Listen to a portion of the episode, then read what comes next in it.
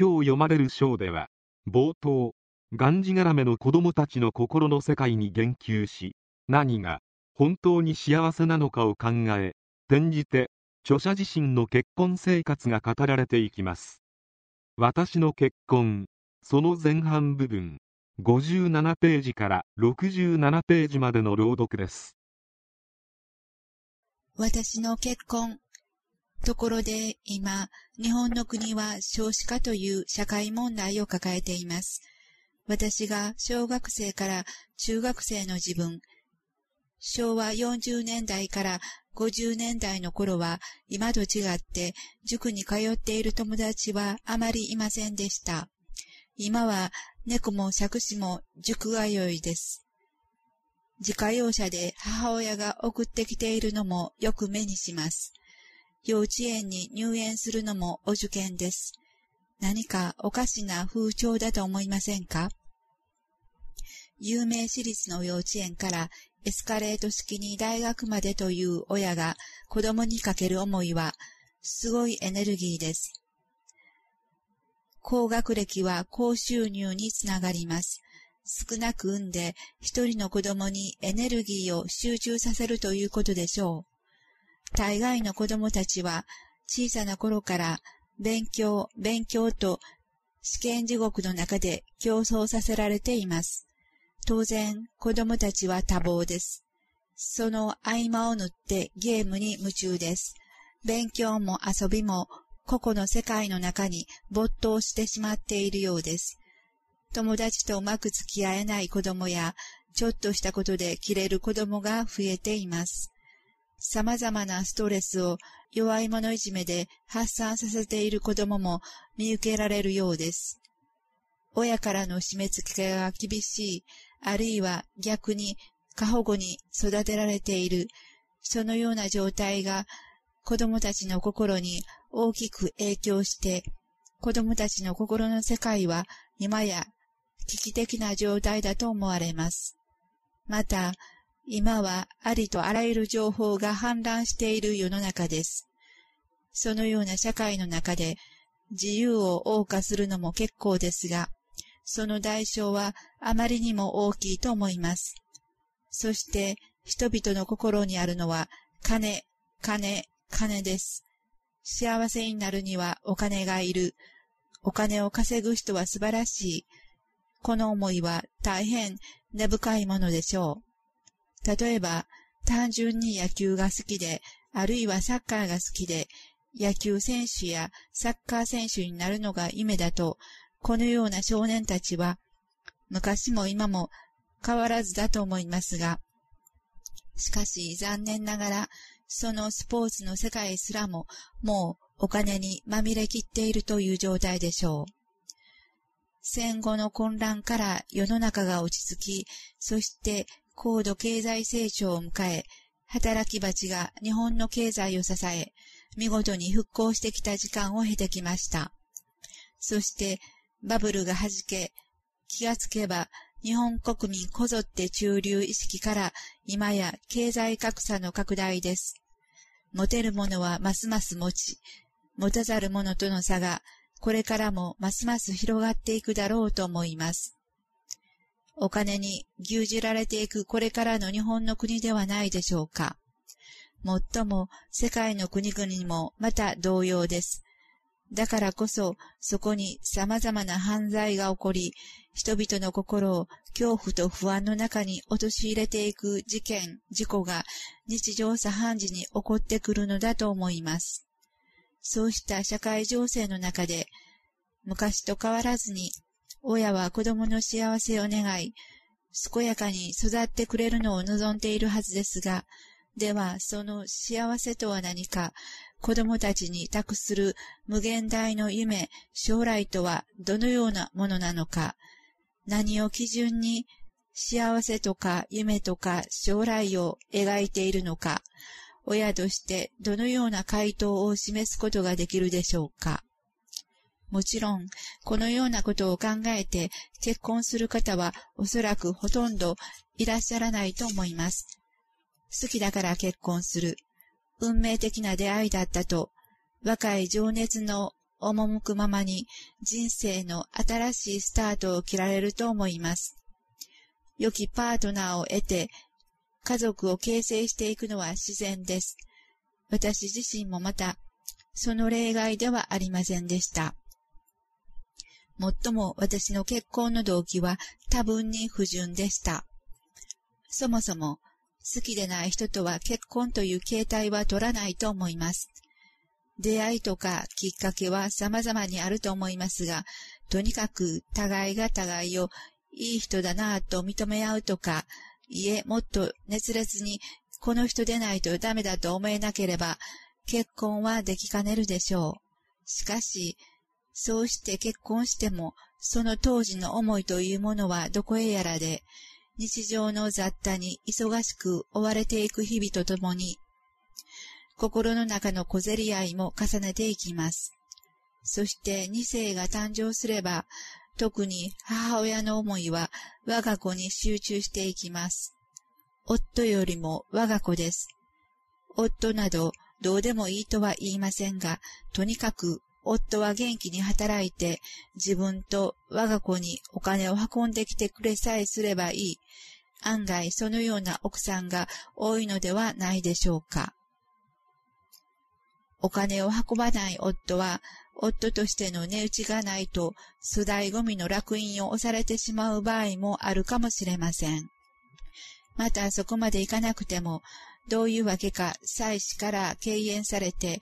いつの間にか家庭にいても自分の居場所がないという、そんな哀れな父親も増えているようです。だから、家庭の外で自分を発揮しようとします。自分を認めてくれる場所や人、物を探し求めていきます。それが会社、つまり仕事の人もあれば、女、酒、ギャンブル等々という人もあるのでしょう。そのような家庭環境、夫婦の中で一体どんな子供が育つのでしょうか？お受験をさせて我が子に過度の期待をかけていく母親。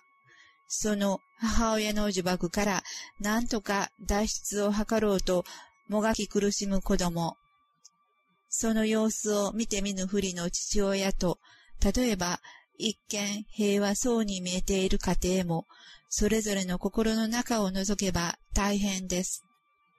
家族はバラバラかもしれません。一体家族というものは何によってつながっているのでしょうか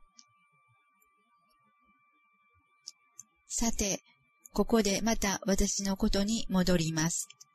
私自身の結婚の動機は不純であったと述べましたが、そうです。その通りです。私は父の病気という環境から逃げ出したかったのです。そこへ渡りに船ではありませんが、私を好いてくれる男性が現れたのです。もっとも、容姿端麗、頭脳明晰とはいかなかったし、家柄も普通一般でしたが、私は熱烈な申し込みに押される形で、その船に乗りました。ということは、私なりに新天地を開きたかったことと、もちろんその人の人となりに惹かれていったのだと思います。しかし、動機は不純でしたし、当時23歳だった私の中に、結婚は力関係がものを言うという思いがありました。すいて結婚するより、好かれて結婚する方が、後々自分には有利だし、これだけ好かれているのだから、きっとこの人は私を幸せにしてくれるだろうという思いもありました。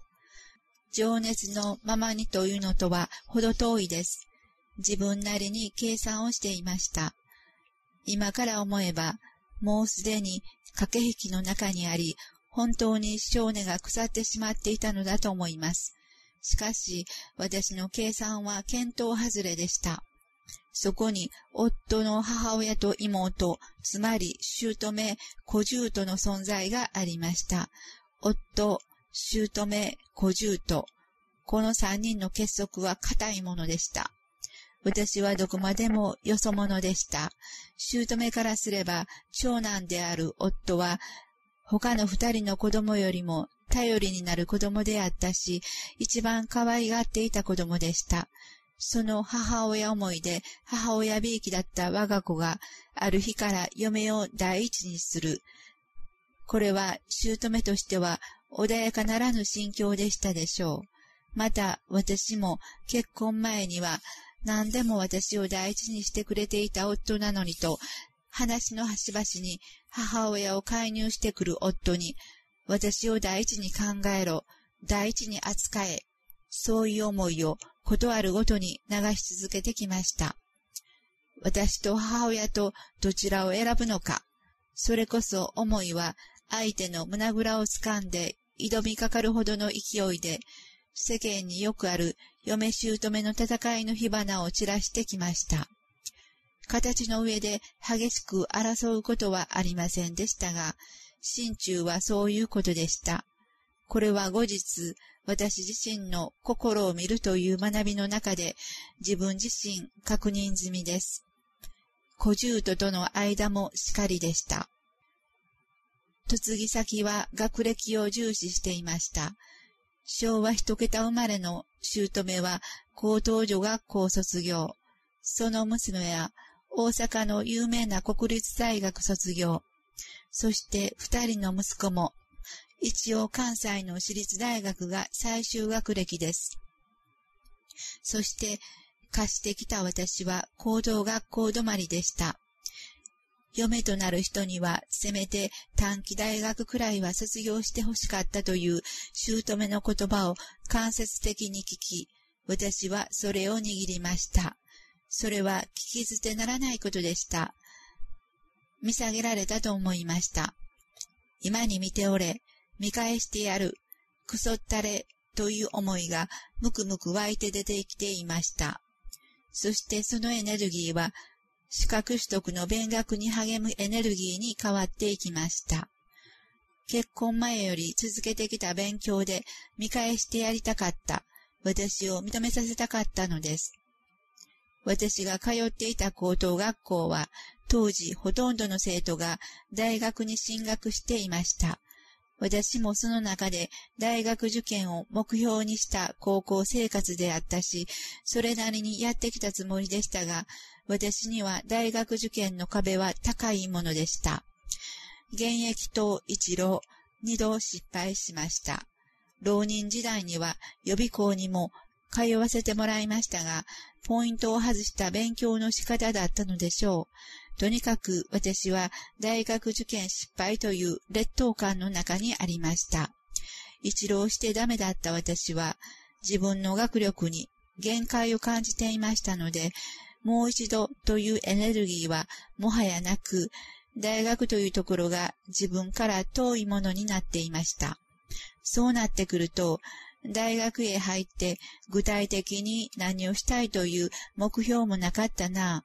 みんなが行くから私も行くということだけだったな。ということが自分の中で感じられて、あっさりと大学進学という思いは引いていきました。ただ、受験失敗という劣等感だけはしっかりと残った形になって、ではこれからどうするのかということに当面の問題が移っていったのです。もともと高等学校は進学校であったところに、二度の失敗ということで就職するにしても何も当てがありません。私自身、そろばん一つできるわけでもなく、何か特技があるわけでもなく、しかしこのままブラブラもできないということで、そこで考えついたのは、とりあえず簿記の勉強を始めるということでした。昼間、簿記の専門学校に通い、商工会議所主催の検定試験に臨むという日々でした。それが大学受験失敗の春から1年くらい続きました。そうしているうちに、家の商売の関係筋より、就職口の話があって、全然知らない人たちのところで働くよりも、こうして知り合いの人がいる職場で働かせてもらう方が安心ということもあって、ちょうど悪夢の大学受験失敗から1年ほど経った年の6月、途中入社である金融機関に就職させてもらいました。そしてその金融機関で私は前述の夫となる人と出会ったのです。彼は私が入社した年の翌年、大学を卒業して4月の入社でした。その時は牛乳瓶の底のような分厚いメガネをかけている男性というのが私の第一印象で、まさかその人と結婚するとは思いもよらないことでした。それがなんと両親もびっくり、出会いから2年くらいして私たちは結婚したのです。私がその金融機関で働き始めて3年目の春、彼が29歳、私は24歳の時でした。そしてその時を境に、私は簿記の基礎知識を活用できる職場へ変わりました。と同時に、それからあのクソったれのエネルギーに突き動かされて、税理士の資格取得を私は自分の当面の目標に掲げて、仕事と一応主婦業、そして資格取得の勉強という三本柱に明け暮れる日々を過ごしていきました。